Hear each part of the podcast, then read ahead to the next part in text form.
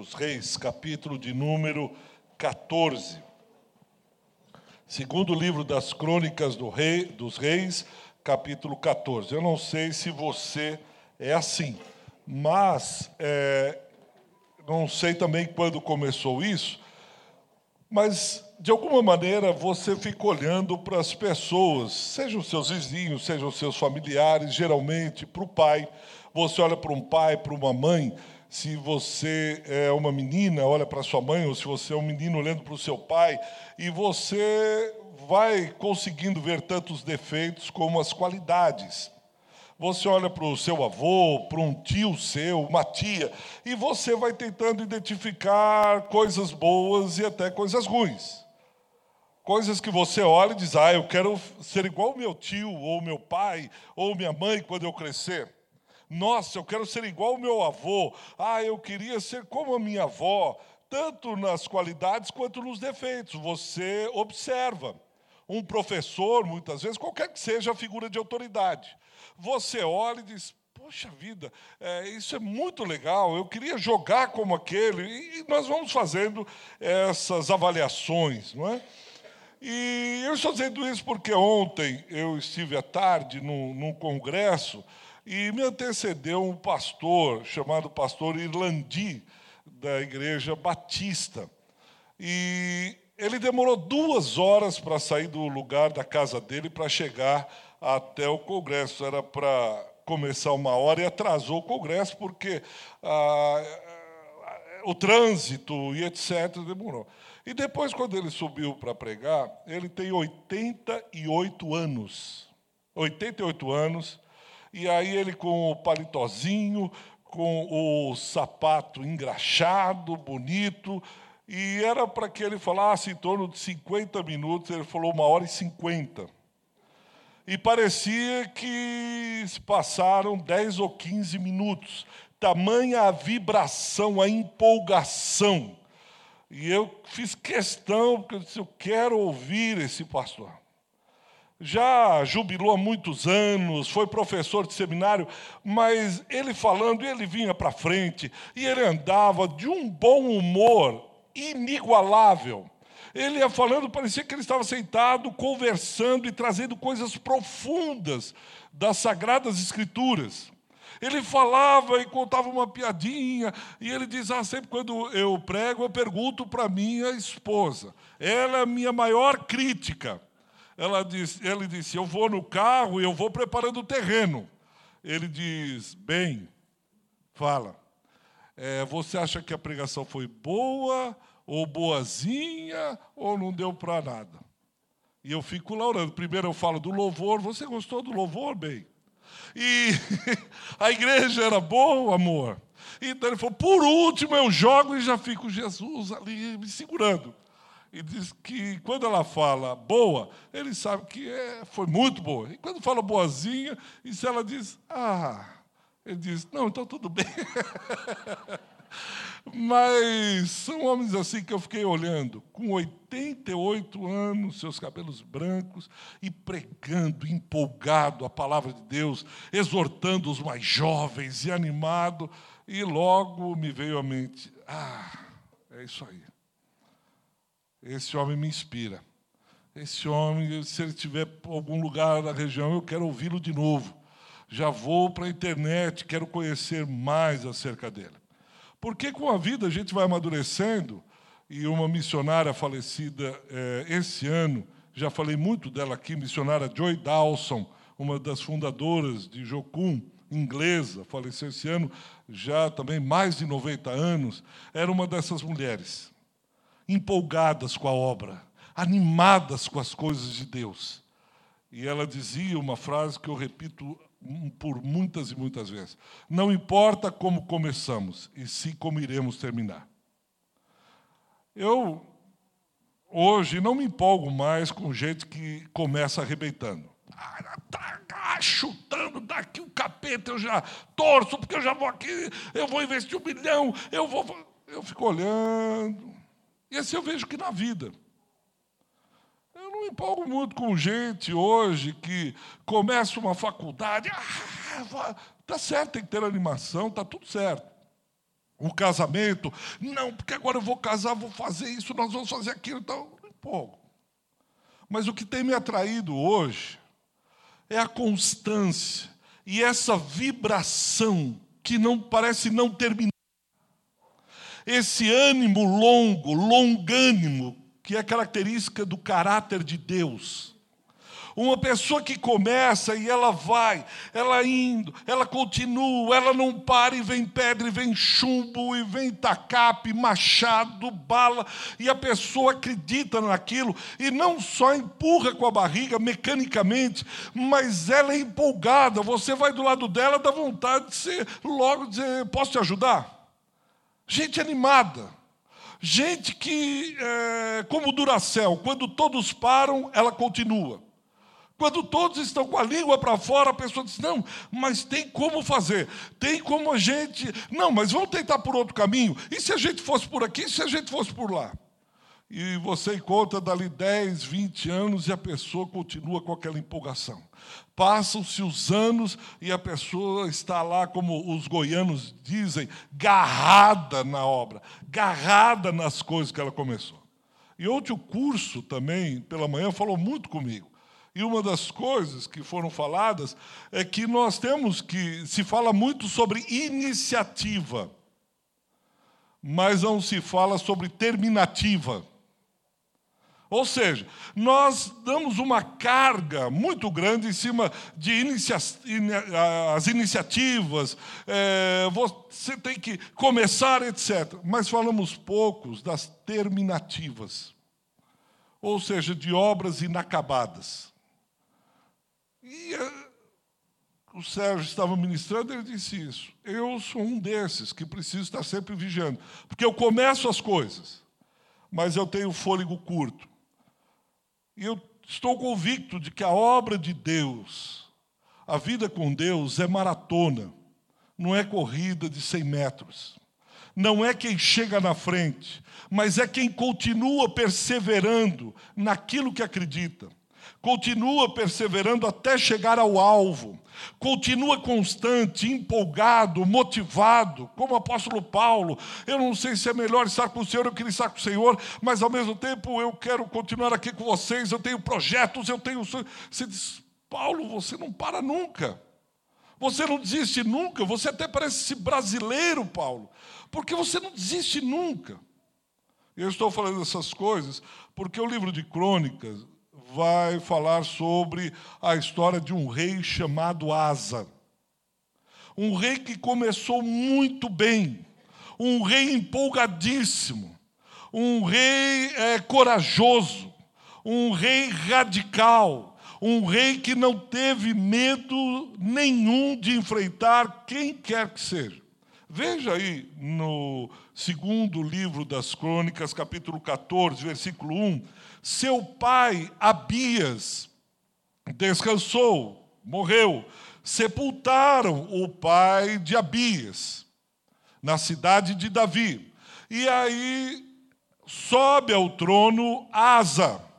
Ele agora vai liderar Israel. Ele agora é o sucessor do seu pai. Asa assume o trono.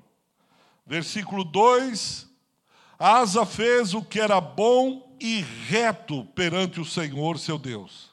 Asa fez o que era bom. Assim que ele foi consagrado, ungido, ele subiu e começou a fazer coisas boas, retas, aquilo que precisava ser feito.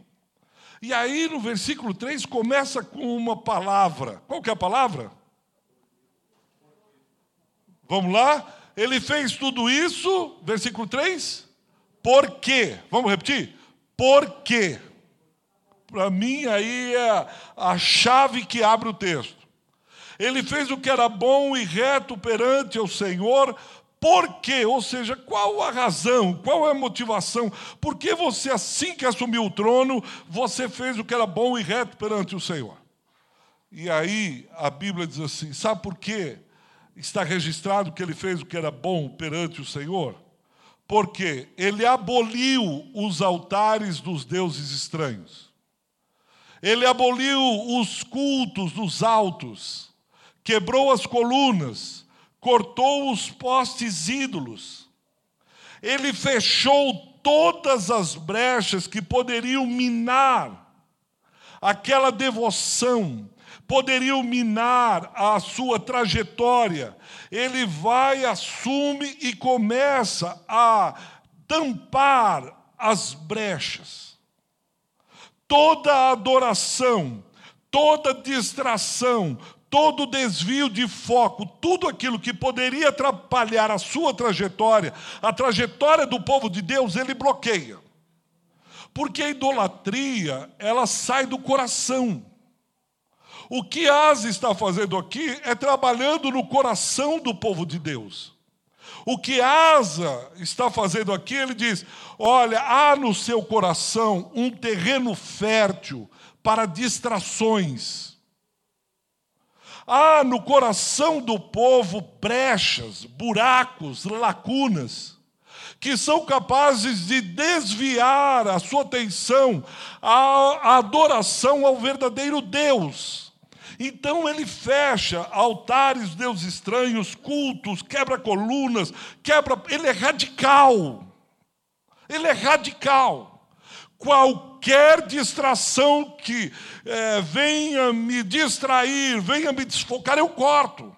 Porque agora eu sou o rei de Israel eu estou incumbido de levar o povo de Deus ao lugar que ele tem reservado para esse povo. Ele começa a trabalhar aquele externo que vai atingir o coração. Porém, a idolatria é perigosa não só porque ela nasce no coração, ela vem de dentro. João Calvino já dizia que o coração humano é uma usina de ídolos, uma fábrica de construção de ídolos. Eu e você temos uma propensão séria na criação de ídolos. Não, é, não são só imagens. Às vezes a pessoa é um workaholic, ela idolatra o trabalho. Às vezes a mamãe idolatra o filho, ela é uma idólatra do filho. Ou seja, ela não tem a adoração primeira ao Deus vivo. Qualquer adoração que não seja ao Deus vivo é idolatria.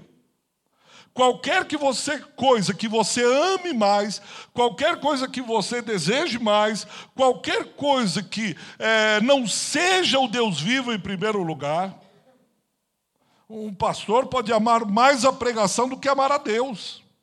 Isso é idolatria amar mais o futebol do que a Deus. Como eu sei que eu sou um idólatra, quando eu faço minha agenda, quando eu estabeleço minhas prioridades. Aí eu, meu coração parece que está, porque eu tendo a isso, eu tendo aquilo, eu faço. Quando eu, as minhas escolhas, um teste fantástico eu achei para a gente estar sempre fazendo. Qual é a primeira coisa que vem à sua mente quando você desliga, está tranquilo, ah, distraído? Qual é a primeira coisa que vem à sua mente? É nisso que você está gastando o seu tempo. É nisso que há uma forte propensão da idolatria. Eu gostei muito quando o Tim Keller fala isso. Ele diz: quando a sua mente está distraída, está tudo tranquilo, o que é que vem no seu coração? Ah, eu preciso trocar o carro, eu preciso porque o carro custa também, o carro tal, tal, tal. Ah, eu preciso, eu preciso. O que que vem? É isso que está ocupando sua atenção. E a idolatria é perigosa porque é como um jardim. Vamos supor que você entrou no jardim, limpou as ervas daninhas, você arrumou o jardim, etc. Deixa eu fazer uma pergunta para você. Vamos supor que você plantou rosas, rosas belíssimas. Aquelas rosas são capazes, a beleza das rosas tem a capacidade de fazer com que o jardim continue limpinho, bonitinho, as ervas daninhas, olha e diz: ah, essas rosas são uma gracinha, fofas, e sai correndo. A beleza das rosas, ela é capaz de manter o jardim limpo? Não. As ervas daninhas são capazes de se arrepender e dizer: ah, a irmã tal cuidou tanto desse jardim, é melhor a gente nem entrar, vamos, vamos poupar essa irmã. A única coisa capaz de manter o jardim, ou seja, a idolatria, o meu coração salvaguardado da idolatria, É quando eu coloco nesse vazio, eu o encho da presença do Senhor. Olha o que Asa fez no versículo 5, é, versículo 5. Ordenou a Judá que buscasse ao Senhor. Se você deixar aquele lugar vazio, eu fiz a limpeza no jardim, quebrei todos os postes ídolos, toda a idolatria, e eu deixo o jardim sem nada, sem cuidado, o que acontece? As ervas daninhas, os vermes, é, o jardim dali, você voltou dali seis meses, o jardim está todo bagunçado, as rosas estão murchas. Por isso, Asa tira a idolatria, e diz: agora nós colocaremos a presença do Senhor. Busquem ao Senhor seu Deus, o Deus seus pais, é, e que observasse ali o mandamento. Vejam aquele, o primeiro encontro que vocês tiveram dele. Lembra quando você foi consagrado? Lembra quando você foi separado? Lembra do seu primeiro trabalho? Lembra quando eu abri as portas para você? Lembra da cura? Lembra dos mandamentos? Lembra de Deus? traga a presença de Deus, cultive a presença de Deus, não se esqueça do seu chamamento, não esqueça de quem é Deus na sua vida. É isso que o está falando para o povo. Não esqueçam, tragam a memória constantemente a graça de Deus, tragam a memória o tempo todo aquilo que Deus fez. Lembra quem você é, lembra para que deu, a razão de Deus ter te chamado, o, o, teu, o teu propósito, o teu objetivo, aquilo que Deus tem para a sua vida. Porque as ervas daninhas vão, as ervas daninhas vão entrar, as distrações vão vir, os desvios são muitos, as armadilhas incontáveis. Aí Asa está falando, encha da sua mente e o seu coração com as coisas de Deus, com o Espírito do Senhor, com a lei, com o mandamento. E termina o versículo 5 com uma frase que talvez é o que todo mundo busque, principalmente nós brasileiros.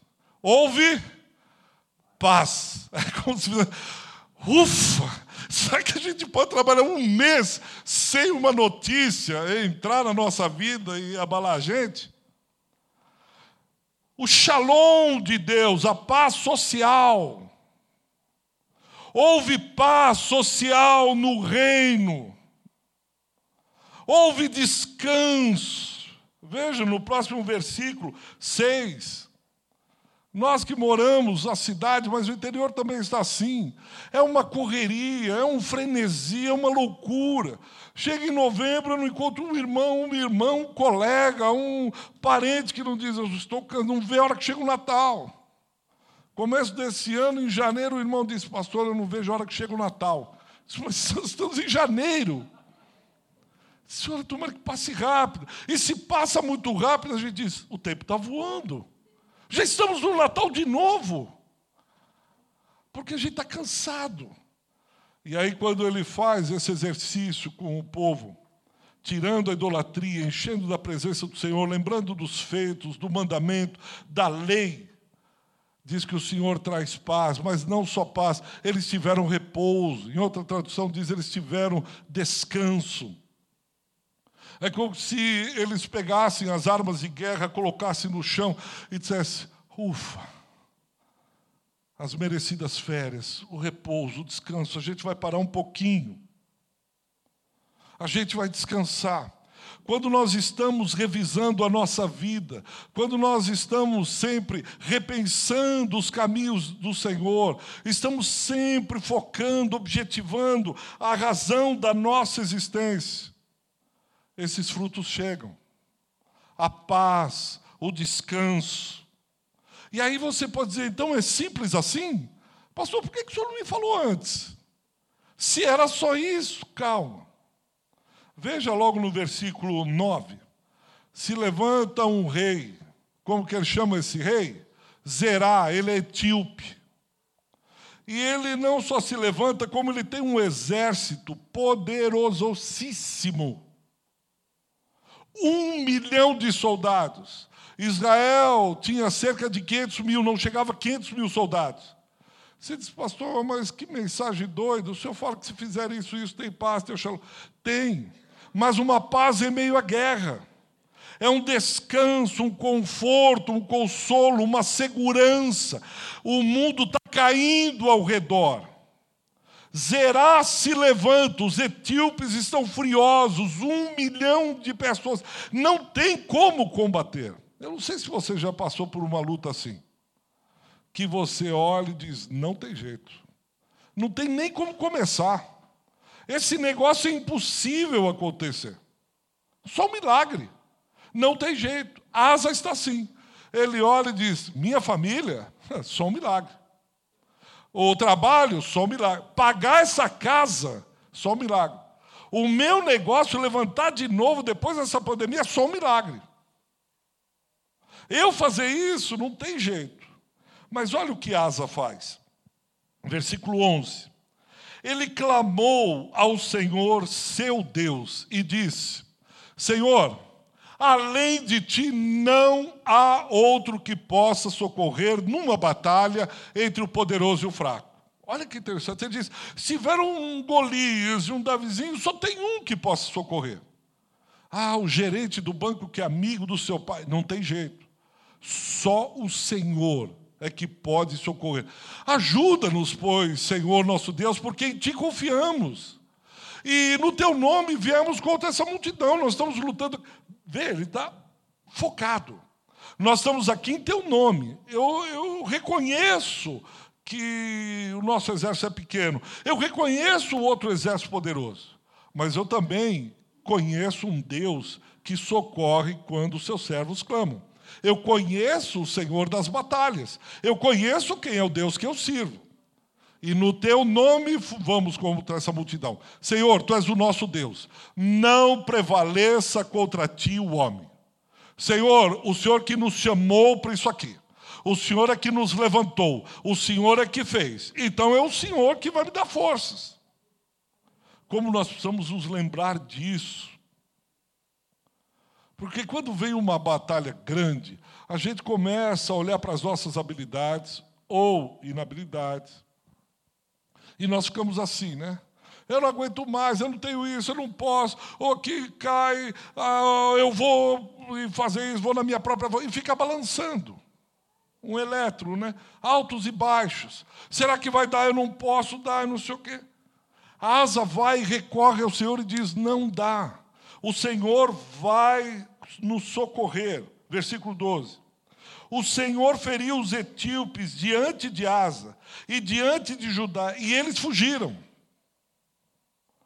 Deus faz com que o exército etíope fuja, saia correndo. É o milagre que ele estava precisando. E nós precisamos, na caminhada desses milagres. Nós precisamos olhar para o Senhor e dizer assim: Senhor, é, só confio em Ti. Senhor, não tem outro. Senhor, não dá. Senhor, é contigo. Quando eu estou lutando na caminhada, animado, perseverante, tenho paz, repouso, e eu continuo. E ele é tão radical, que é até radical demais dizer isso para vocês. Eu tenho dúvidas se algum de nós aqui hoje presente, você que está nos assistindo, se você tivesse essa coragem que ele teve. Veja o capítulo 15. Olha o versículo 16. Do jeito que nós abrimos concessões hoje, do jeito que nós somos mimimi, é, eu teria dificuldade se a gente fizesse isso. Diz que o rei Asa soube que a mãe, Maaca, estava voltando com a idolatria. A ela estava lá achando que a coisa iria acontecer. Ah, é o meu filhão que é rei. Não, é meu filho. Não, mamãe, filhão, mamãe, filhão, filhão, mamãe. Ele não teve dúvidas. O que, que ele fez? Mãe, dá licença. Pode sair do trono. Eu sou, eu sou sua mamãe. Não, mãe. Tem um Deus acima da senhora que eu sirvo. Eu estou comprometido com Ele. Mas é meu filho. mãe, dá licença, ele depôs a sua mãe da dignidade da rainha mãe, porque ela foi por caminhos que não deveriam ter ido, que não deveria ter ido. Ele é radical, já é a terceira reforma que ele faz em Israel. Depois você leia o texto com cuidado. Ele vai fazendo reformas consecutivas. Vem guerra, vem repouso, vem paz, e ele está constantemente fazendo reformas. A nossa caminhada, se quisermos ter êxito e chegarmos até o fim, não é chegar até o fim arrastando com a barriga, se fazendo de, de como pardal, não canta para ir na gaiola. Mas é você ir com, com empolgação, com ânimo você tem que constantemente estar fazendo reformas, reciclando, revisitando conceitos, revisitando a vida, trazendo o Espírito do Senhor, rememorando, relembrando e pedindo ânimo. Eu, eu estou distraído, vem um ídolo aqui, eu, eu vou continuando. Mas por alguma razão que desconhecemos, o Asa, depois de 36 anos, ah, ah, pegando, ah, vamos, vamos, 36 anos obedecendo. Chega uma altura da vida, do ministério, da família, do trabalho, que a gente fica como asa. Alguns com cinco anos, são curtos, três anos. Casamentos que têm crise na lua de mel. Casamentos que têm crise com 5, 7 anos, outros 14, outros 20, outros 30, outros 40. Crises no trabalho, crises existenciais. A gente passa, tem um, um limite, é como se fosse uma montanha, ele chega aqui no pico. Alguns chegam com 5, outros com 10, outros com 15, outros com 30. Que é como se você estivesse atravessando o vale da sombra da morte que é o momento de você chegar e dizer: agora não para, é agora que você tem que ter força, é agora que você tem que ter empolgação, é agora que você precisa ter ânimo. Ah, estou fraquinho, cansado. Tô... Não, é agora.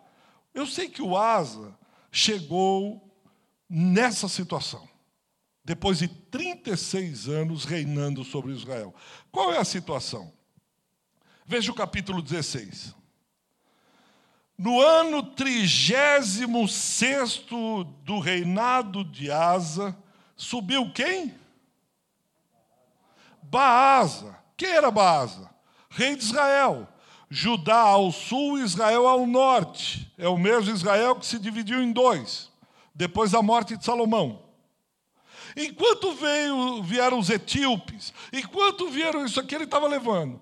Mas quando veio aquele que era o seu irmão, aquele que estava próximo, aquele que ele conseguiu de alguma maneira, não sei se veio no momento em que Asa está passando por essa crise, seja ministerial, seja no trabalho, seja na família, no casamento. Ele vai numa crise, quando ele está nessa crise, quem que veio ao encontro dele? A, a, o Israel. São seus irmãos, são seus parentes. Todos vieram de Abraão. Todos saíram do Egito juntos. É nesse momento que parece que o diabo manda aquela arma que é quase que letal, se não fosse o Senhor. Israel diz: Nós vamos começar a construir, para ir contra Judá, nós vamos construir uma cidade fortificada em Ramá. Nós vamos fortificar porque a gente mina Judá. Nós vamos fazer uma cidade fortificada a seis quilômetros de Jerusalém. Aí nós vamos começar a disputar o monopólio da religião. Vamos começar a disputar as coisas. Nós vamos entrar em embate. E eu preciso minar as forças de Asa. Asa está prosperando, Asa está muito empolgado, Asa venceu os etíopes, Asa está se achando. Asa está surfando na onda. Então se levantam os irmãos de Israel para combater Asa. E ele começa fazendo em Ramá, seis quilômetros de Jerusalém, uma cidade fortificada. Então, quando o pessoal vai passar, tem que pedir a bênção para Israel, para chegar até Judá. Porque Israel está querendo um monopólio religioso. Depois do monopólio religioso, ao invés de ir lá para Jerusalém adorar, não, vai ficar aqui todo mundo. Nós vamos, nós vamos ter o controle, nós vamos ficar aqui todo mundo debaixo da minha asa. Nós vamos aqui fazer as nossas coisas. Você conhecendo asa do jeito que você conhece, se asa estivesse aqui, o que, que sopra, você sopraria no ouvido de asa? Talvez no mínimo você faria. Lembra dos etíopes quando vieram? Eles tinham um milhão, você 500 mil. Rapaz, continua firme. Não para agora não. Ou você dissesse, olha, você foi corajoso até de tirar sua própria mãe, você cortou a própria carne. É isso aí, asa firme. Asa, você lembra da oração que você fez? Asa, você lembra quando você foi consagrado? Você lembra o pacto? Lembra quando você foi batizado? Você lembra quando você começou naquele emprego? Você lembra como. Você não falaria isso para ele? Asa firme, cara, porque você é de Deus, rapaz, você vai para cima e tal, não sei o quê. Bom, vamos ver. Talvez se nós estivéssemos lá, nós ajudaríamos, mas não estávamos. Aí no versículo 3, ele procura o rei da Síria, Ben Haddad. Asa olha e diz: Puxa vida, meu irmão quer o controle. Meu irmão agora vai contra mim. Ele está construído em Ramá. Será que vai dar para brigar e tal, não sei o quê? Ele vai pedir ajuda a quem? ao estrangeiro, ao inimigo dele. Rapaz, tanta gente na igreja para você pedir ajuda. Tanta igreja, tanta gente que poderia agora socorrer você, Asa. Você tem uma história, Asa. Deus já te usou muito. Pelo amor de Deus, o que, é que você está fazendo? Não, deixa comigo. Eu tenho controle, eu vou, fica, eu vou lá, vou no rei da Síria. Olha, haja aliança, versículo 3 do capítulo 16. Haja aliança entre mim e ti, como houve entre meu pai e teu pai. Eis que te mando prata, ouro, vai e anula tua aliança com Baasa, rei de Israel, para que se retire de mim ele vai negociar com o inimigo. Sabe qual é o pior? Olha para mim um minutinho aqui. Sabe qual é o pior? Eu vou ficar aqui porque senão a câmera não pega. Olha o versículo 2, o pior de tudo. Da onde ele tira o tesouro? Da onde ele tira o ouro e a prata? Ele retira os recursos da casa do Senhor. Para combater quem? O seu irmão por um projeto político, religioso. Ele tira dinheiro da própria igreja para bancar projeto político religioso, de poder. É absurdo. Pega dinheiro dos irmãos para colocar em projetos, para saber quem vai ficar com Ramá, para saber quem vai mandar para saber quem vai exercer o poder. Essa palavra está comigo há mais ou menos um mês. Deus a pessoas que tiram o dinheiro da casa do tesouro, da igreja, para apostar em projeto político, partidário, projeto de poder. Ele não tem o menor pudor, o menor constrangimento em meter a mão na casa do tesouro, para fazer aliança com o inimigo para destruir o seu irmão. Isso é loucura. Deixa eu voltar aqui com vocês. Ele está nessa crise que eu e você passamos, nós não estamos isentos disso. Eu tenho visto isso. Experiência de ministério. Chega numa crise, o homem, a mulher, a família, chega num, num pico aqui. E é nesse momento. Jesus está no deserto, Mateus 4, 40 dias. 40 dias orando e jejuando.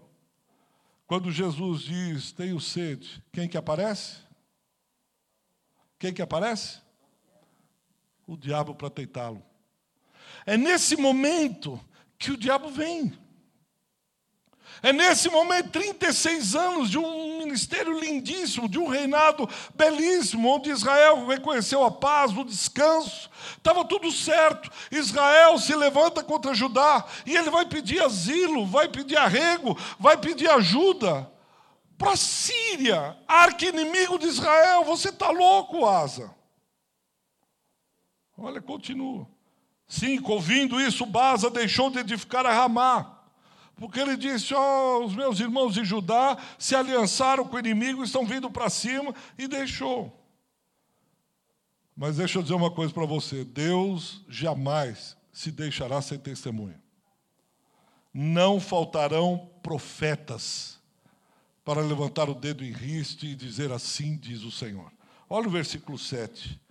Veio Hanani, profeta, homem de Deus, e disse: Porquanto você confiou no rei da Síria, não confiou no Senhor seu Deus, o exército do rei da Síria escapou da tua mão.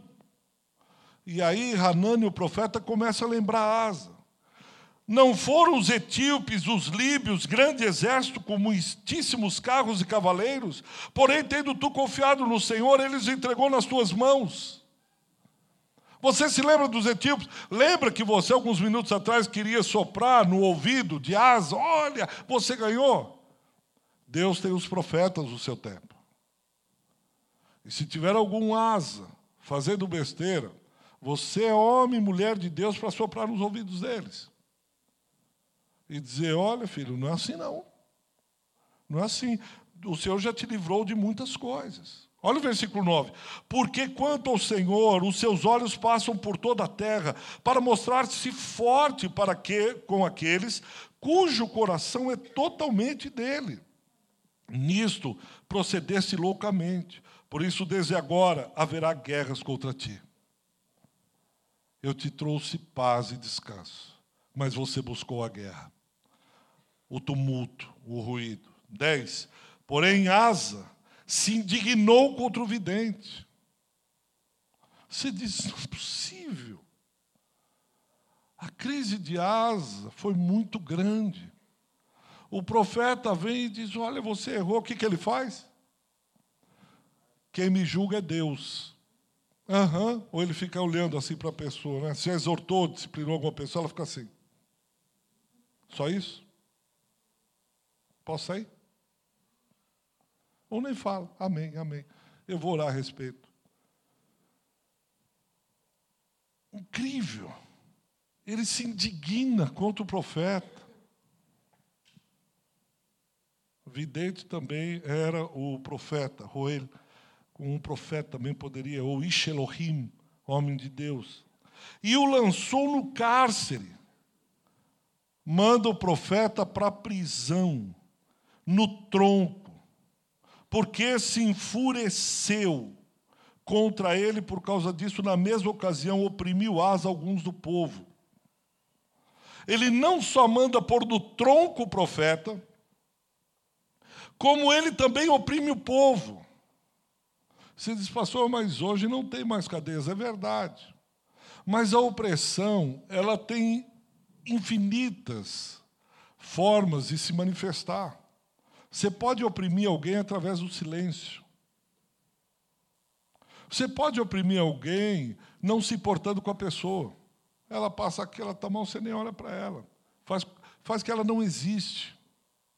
Nós, eu e você, nós temos inúmeras maneiras, o homem tem inúmeras maneiras de construir cárceres, cadeias, troncos. Não precisa ser físico.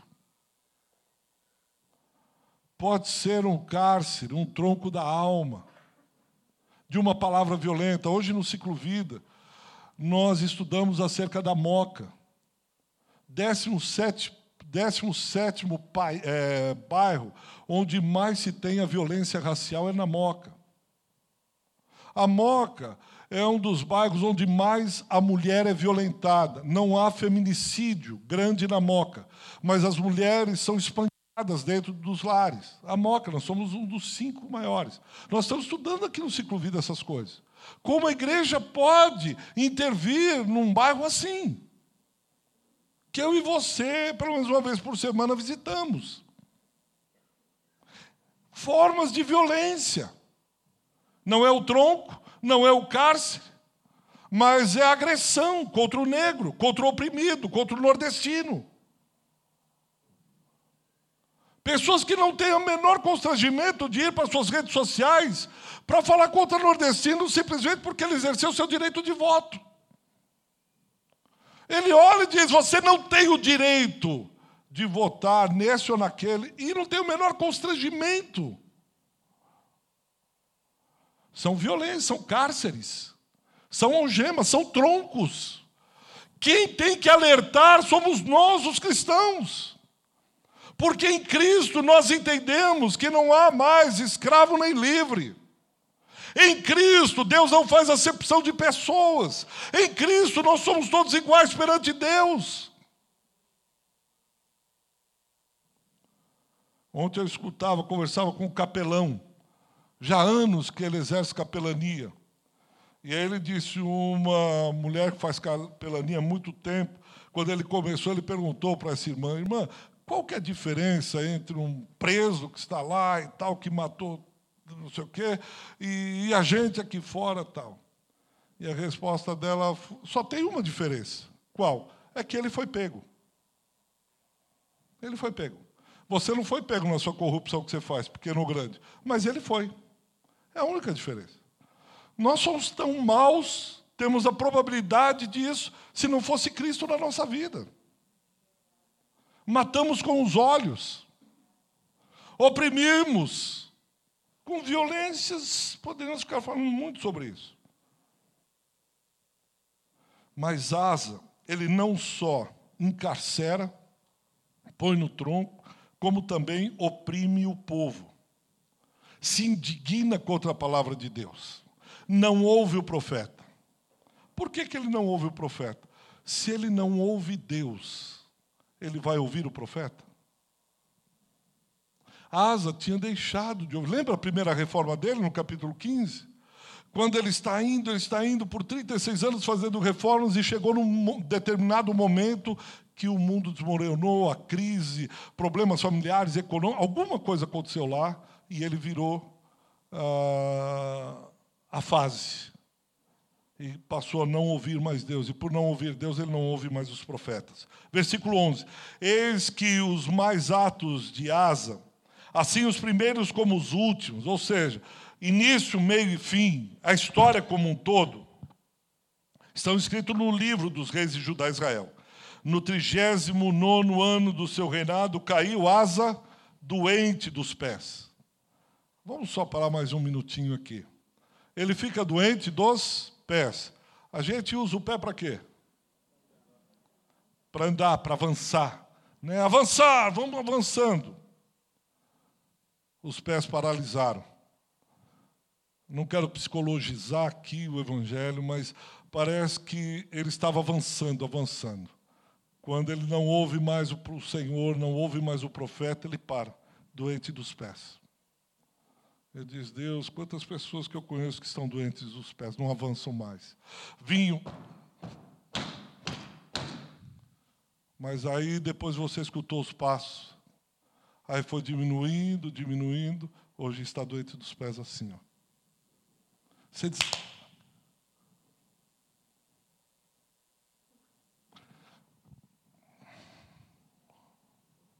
Agenda lotada, muita coisa. Cara, mas você avançava, os teus pés eram ligeiros. Asa, pelo amor de Deus. Fazendo um trocadilho bobo, você tinha asa nos pés que aconteceu com você, Asa? Asa, você tinha uma empolgação, um ânimo. Contudo, na sua enfermidade, não recorreu ao Senhor, não confiou nos médicos. Esses médicos aqui eram os feiticeiros egípcios. Ele não ouve o Senhor. Ele não ouve o profeta do Senhor ele não ouve o que o pessoal disse que poderia curá-lo. Ele só ouve o seu coração. Ele só ouve ele mesmo, mais ninguém. Ele é senhor de si, agora está confiante, agora ele está firme, agora as coisas estão boas para ele, as coisas estão acontecendo para ela, está tudo certo. Quem eu vou ouvir? Se eu não ouço, eu não obedeço. E ele não confiou no Senhor. Ele não confiou no Senhor. Ele não se apegou ao Senhor que o livrou. não confia que o Senhor possa mudar a sorte dele. Quem não ouve, não confia, não obedece. O que acontece com Asa, o que pode acontecer comigo e com você. Ele está largado à própria sorte. Ele é autorreferente. Ele é direção para si mesmo. Não ouve e não quer ouvir ninguém. Por que não ouve e não quer ouvir ninguém? Porque ele quer fazer aquilo que ele entende que seja melhor para fazer. E ele não descansou mais, descansou, versículo seguinte, versículo 13. Ele descansou, mas agora embaixo da terra. Descansou, descansou, é isso. Eu fiquei pensando, Deus, será que a gente pode ser tão assim cruel que a gente só vai descansar a hora que morrer? Porque você imagina como estava dentro de Asa. Uma vez tinha um irmão que dirigiu o louvor na igreja, interessante que a gente saiu do culto, estava, ele veio, disse, eu preciso de ajuda, gritou, parou o carro assim no meio, estava saindo com o irmão, ele bateu no vidro, preciso de ajuda, tal. Ele disse uma coisa. Ele disse, só quem um dia esteve no colo de Satanás sabe o conforto, a doçura de estar no, lar, nos, no colo e nos braços do Senhor. Por que eu estou dizendo isso? porque a Asa, por 36 anos, descansou nos braços de Deus. Você imagina a Asa como está agora? Você imagina a Asa? Eu queria terminar com uma coisa que aconteceu ontem, também me fez pensar muito. Ao final do congresso, que eu participei ontem à tarde, eles deram um livro grosso, assim, uma Bíblia, com esboços bíblicos, desse tamanho, grandes, com mais de 600 páginas de graça. Quem deu foi a Sociedade Bíblica do Brasil. E o diretor da Sociedade Bíblica do Brasil dizendo: olha, quem patrocinou essa Bíblia inteirinha foi o Jimmy Swaggart. Depois eu lendo a Bíblia tem lá Jimmy Swaggart.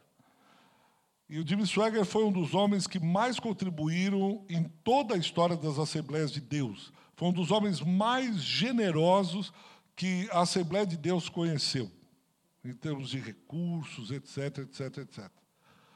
Ele teve o seu dia de asa. Ele afundou, fez o que não agradou aos olhos do Senhor. Perdeu o ministério, perdeu coisas preciosas. Ele era um referencial. Deve ter ouvido coisas assim do arco da velha. Mas de uns anos para cá ele encontrou lugar de arrependimento. E agora ele estava doando Bíblias. Ele manda, o dinheiro manda imprimir em português os esboços para jovens pregadores que querem ter uma ideia, um referencial tal das pregações dele. E a Bíblia é referência à cruz. Ele diz só há uma mensagem, a mensagem da cruz. E todos os esboços focalizam a cruz de Cristo. E aí um dos diretores contando que foi conversar com ele nos Estados Unidos para negociar os detalhes, dar o relatório. Olha, foram distribuídas tantas Bíblias, assim, assim, assim, assim. E o Jimmy Swagger disse: olha, uh, o ano que vem, 2023, até 2024, ele quer doar cerca de 900 mil Bíblias. Uma Bíblia dessa custa 268 reais. Ele disse: Eu quero doar 900 mil Bíblias. Meu coração se encheu de alegria, disse, porque ah, cair, ter o dia de asa a gente tem. Mas a virtude está em reconhecer e perceber quando Deus estende a mão, se agarrar nas mãos de Jesus e dizer: ah, Eu quero sair daqui, aqui não é meu lugar. Eu, o senhor não me chamou para esse, esse negócio. Não, o senhor me chamou para coisas maiores.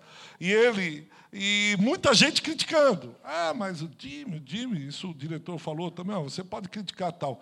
Mas ele dizendo assim: eu quero voltar, eu quero seguir o Senhor, eu não tenho outro lugar, eu não tenho outra vida, não tenho outra coisa que fazer. Eu já experimentei tudo. Eu quero voltar ao colo do Pai. Eu quero ajudar a igreja naquilo que eu puder. Eu quero fazer aquilo que Deus me conceder nos anos que me restam da minha vida. Eu quero continuar sendo generoso. Eu quero continuar ativo.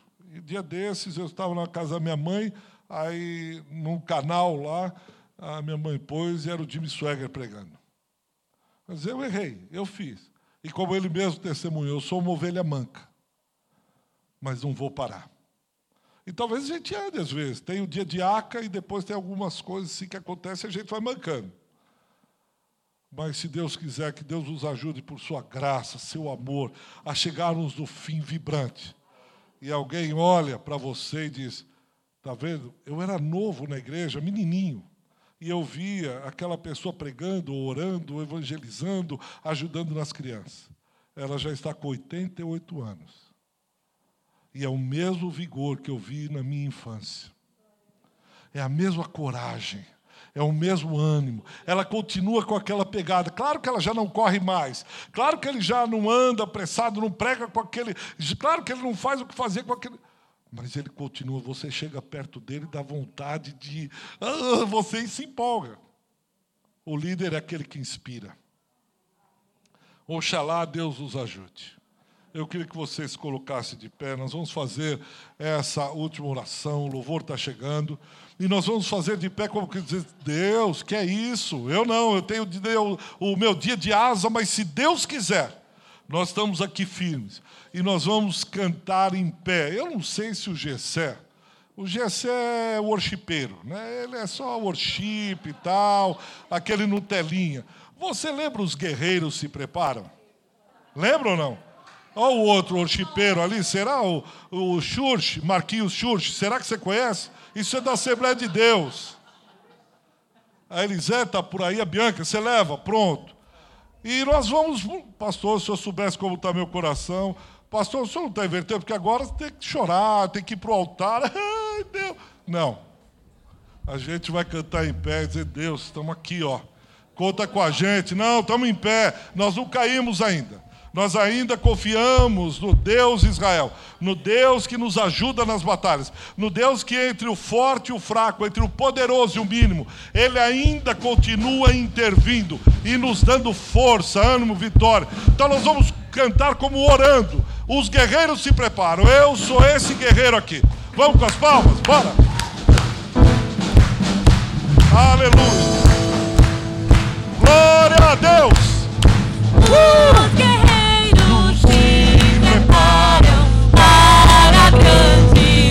Jesus o capitão. É Jesus.